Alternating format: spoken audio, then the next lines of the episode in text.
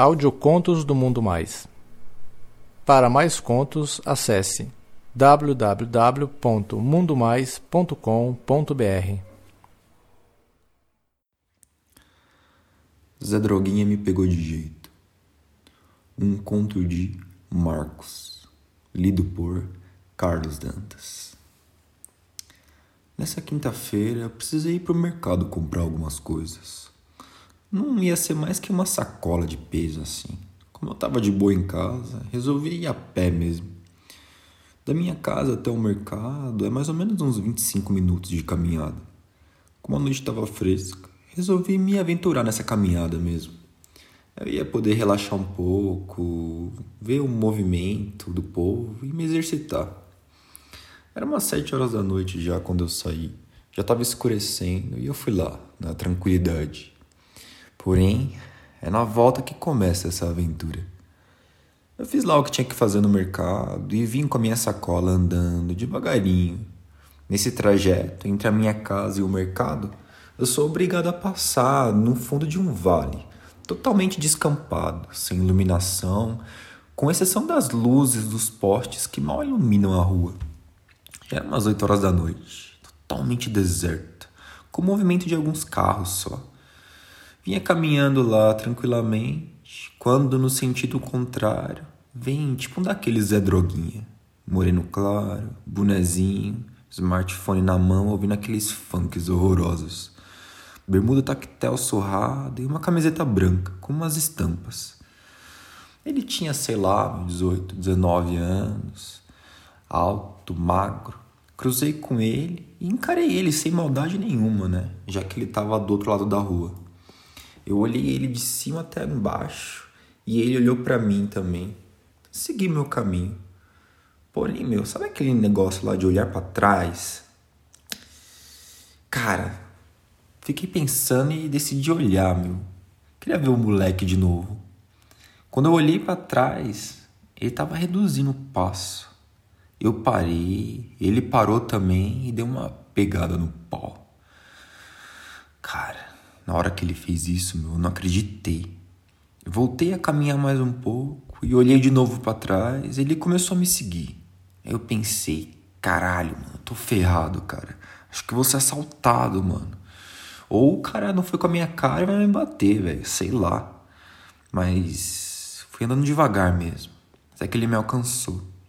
Nessa altura a gente tava nesse fundo do vale escuro. Nenhum veículo passava. Aí ele me abordou perguntando o que estava pegando. Cara, eu não sei de onde que eu tirei essa coragem, mas eu respondi para ele que eu achava que era um amigo que eu mamava de vez em quando. Meu, ele deu uma risada, pegou no pau e falou para mim: Ah, cara, eu não, tô, eu não sou seu amigo, mano, mas se você quiser mamar, cara, a gente pode ir lá de boa. Como a gente estava nesse fundo do vale, ele só olhou para mim e falou: "Me segue aqui". E assim eu fiz. A gente entrou nesse lugar descampado e ele foi lá para trás de uma árvore que impedia a visão de quem estivesse caminhando na rua onde a gente estava. Quando a gente chegou, meu, ele já sacou para fora uma tremenda de uma pica, meu. Cara, devia ter uns 21 centímetros, grossa.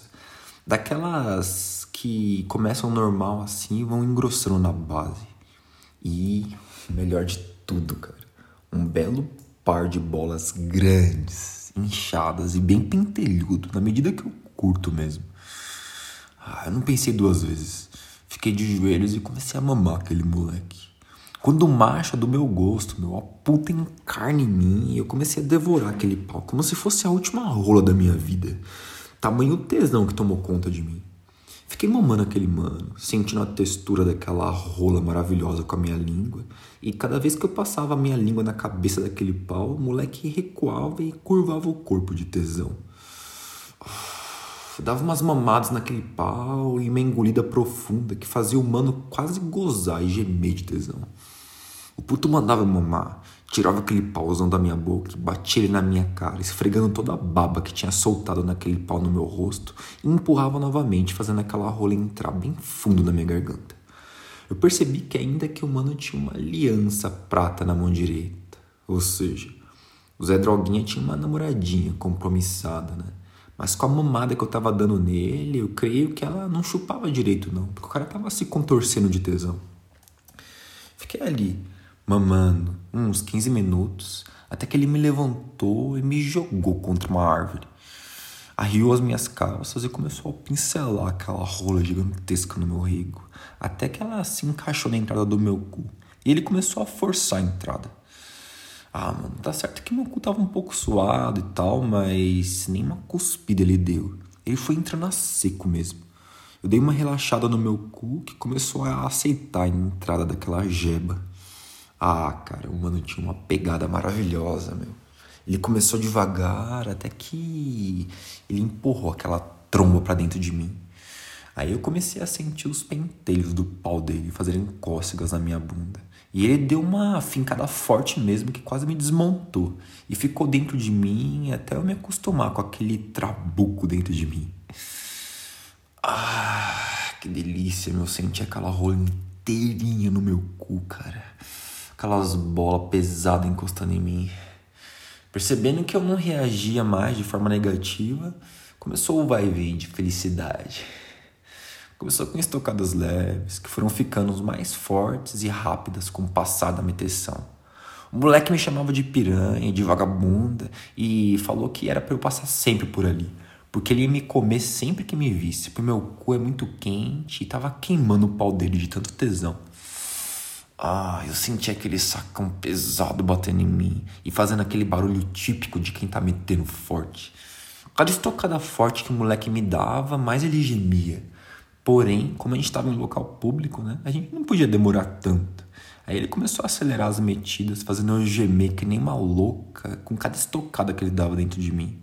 Até que ele finalmente enfiou até o talo, aí eu senti aquele pau grossão, engrossar mais ainda e ele despejar todo o leite dentro de mim.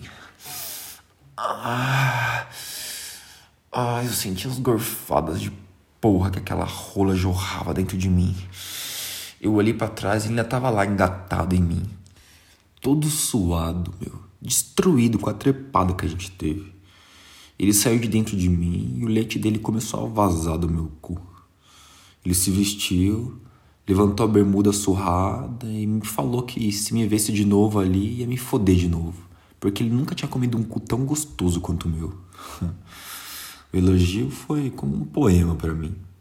Ele falou que estava indo para casa da namorada, só que como eu tinha destruído ele com a foda, ele não ia mais. Dei uma risada e falei que a gente ia se esbarrar por aí.